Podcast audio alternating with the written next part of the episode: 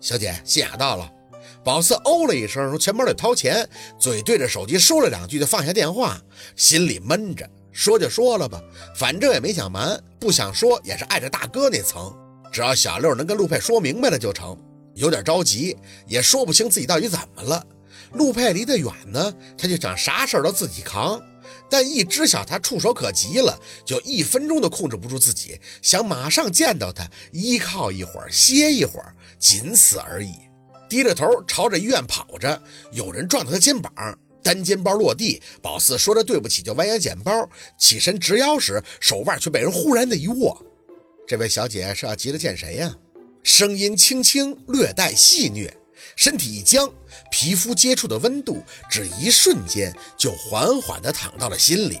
宝四侧过脸，看着拽住他的手，腕表从西服袖口里微露，心口似被人狠狠的一狙，鼻尖顷刻间就酸了。下一刻就被迎进了一个熟悉的怀抱，伴着淡淡的薄荷味道。男音从头顶传出：“出了这么多事儿，为什么跟我说？你忘了你惯的福星了？”宝四贴近他的胸口，手攀着他腰，压根就不在乎来来往往行人投来的眼神儿。只想好好的抱抱他，感觉自己像是一条鱼，在炎热的夏季与池塘挣扎苟活。陆二的每一次出现，都可以给他氧气，让他活得不那么艰难。怎么不说话呀？宝四脸朝着他胸口蹭了蹭。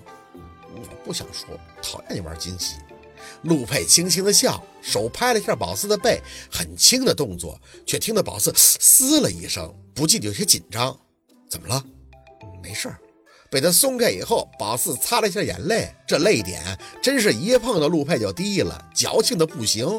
看见你激动的，就浑身。陆佩微微凝眉，说实话，小六可都跟我这姐夫报备了，跟大哥没关系的，就是薛宝四，你能不能改改你护短的毛病啊？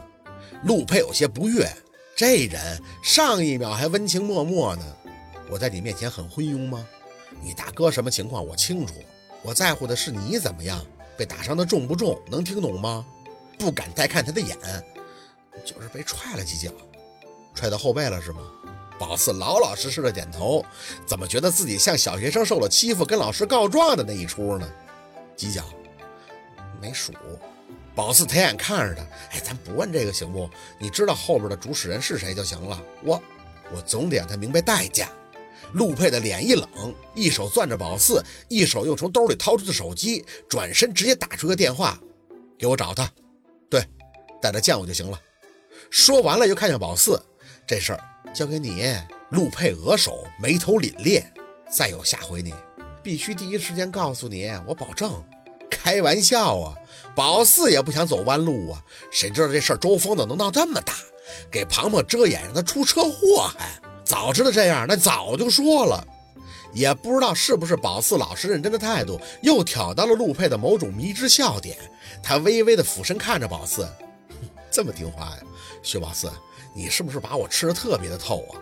路人的打量更甚，还有些小护士甚至停住了。宝四有些不好意思，没有啊？我是怕你生气，我哪有你气性大呀？陆佩没再多说，拉着宝四的手，大大方方进医院去看家树，步伐还真是轻松潇洒。宝四总觉得，在他心里天大的事儿，在陆二这儿那都是小事儿。尽量屏蔽周围医护人员的眼神儿，宝四跟在他身旁询问：“你是特意出去接我的？你以为呢？”结果老子人站那儿，愣是看着你要跟我擦肩而过了，白长一双大眼睛了，漏神儿。宝四抿着嘴轻笑，哼。是漏神。出了电梯，直接走到雪珂的病房，家树呢已经在病房门口等上了。看到陆佩和宝四牵手过来，眼里虽闪过一丝疑惑，但没敢多问，身上还是揣着局促，在不停的道谢。方梅梅听到声音也走了出来，寒暄道谢，盛着眼泪，满满的一堆。陆佩呢，这些话听多了，不耐是肯定有的，但他的涵养能让他很得体的应对处理。让宝四呢看会儿侄女，单独聊聊。他在楼下等。宝四点头答应，知道陆佩是故意离开的，不然家树还得继续不自然的磕巴以及感恩下去。待他一走，家树就扯住了宝四的手：“四宝，你跟陆总这就是在一起了？”嗯。就这事儿，宝四没多说，简单两句以后进病房看了新鲜，陆佩给安排的，自然一切都是好的。套间病房还有个小客厅，浅蓝色带着云朵的窗帘，茶几上的花瓶里还有馨香的鲜花。比起五六人的普通病房，这里那无异于是星级待遇了。没看到大舅和大舅妈，应该是回白山了，心里吐气。还好他们也跟陆佩岔开了，不然家住这头岂不又要低下几分？四宝，我知道怎么谢谢陆总啊！他一到医院就开始打电话帮我们安排，那同病房的都可羡慕我们了。难怪电话打不通啊！我谢他吧。宝四对着大哥轻声出口：“陆佩没给，不会要，但他给了，宝四会接受，不会推辞。他只是让一切更好，一切变得更简单。宝四觉得自己没有必要扭扭捏捏。傲骨他薛宝四不比谁少一根儿，但那东西他觉得得看人看事情用。对陆佩，只要心怀感恩就好，只有一个念头：结发为夫妻。”恩爱两不疑。从住院部出来，宝四直接走到停车场，有车笛声响起提示，抬脚走近，隔着七八米的距离，脚步却不由得一顿。夕阳淡淡的洒在车身，宝四透过风挡玻璃直看到驾驶室里的男人。如果一个人有光芒，那给宝四感受最深的就是陆二，哪怕他人不在，那光也是洒在宝四心里的。这日子对于宝四来说太过艰难，知道是陆二让他走了很多的捷径，要是没有他，薛宝四再多的锋芒都无人买单。第一，陆佩又按了一下喇叭，嘴角牵着俊逸的弧度，从车窗中探出头来，愣什么神啊？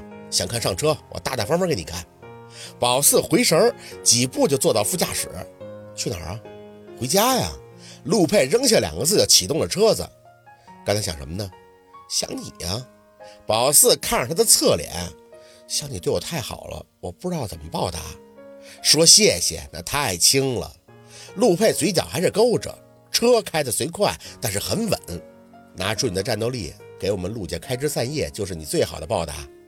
宝四听着他轻松的口吻，直接笑笑，知道他不喜欢见他多愁善感这样，张了张嘴。哦，对了，周疯子的事儿，秦思说交给他了，我来之前看到他了。庞庞被周疯子找人给遮掩了，幸好让秦森给救了。我知道，刚才在车里等你的时候，秦森已经给我来过电话了。宝四哦了一声，俩人既然通气儿了，那这事儿他就不再多问了。还有要跟我报备的吗？嗯，还有就是，宝四想到樊丽那茬，要是秦森说的明白，那应该也提了。还有就是温琪把一个女人的肚子搞大了，那个女人流产以后诬陷庞庞，然后我借着你的，嘿，这个我也知道了。你耀武扬威的小模样，我没见到，还真挺可惜呢。宝四听着陆佩轻轻松松的语气，只剩哑然。具体当时怎么给庞某出气的，没和秦森讲啊？你怎么什么都知道？这是温琪和你说的？陆佩笑得有些无奈。哼，秦森既然提到你找温琪，我自然要问问他了。这家伙还怕我老婆给我吹什么耳边风，就一五一十的讲的那是清清楚楚，我可有画面感了。哎，听说你还甩他两巴掌是吗？宝四有些不好意思，嗯，是不是太过分了？过分！陆佩漫不经心地应着，是轻了。你打他，我还怕脏你手呢。我们家兔子能有多大劲儿啊？见宝四忽然安静，陆佩看了他一眼，怎么了？抿了抿唇角。陆佩，你是不是太惯着我了？他笑着摇头，单手扶着方向盘，另一边却握住了宝四手。我是了解我家兔子呀，知道他这是仗义，不是胡闹。温琪那边呢，还得谢谢你呢，否则这冤大头不是还得继续当下去吗？这过程不重要，结果还不是温琪占了便宜。宝四没多说话，只听着陆佩一路的和言细语。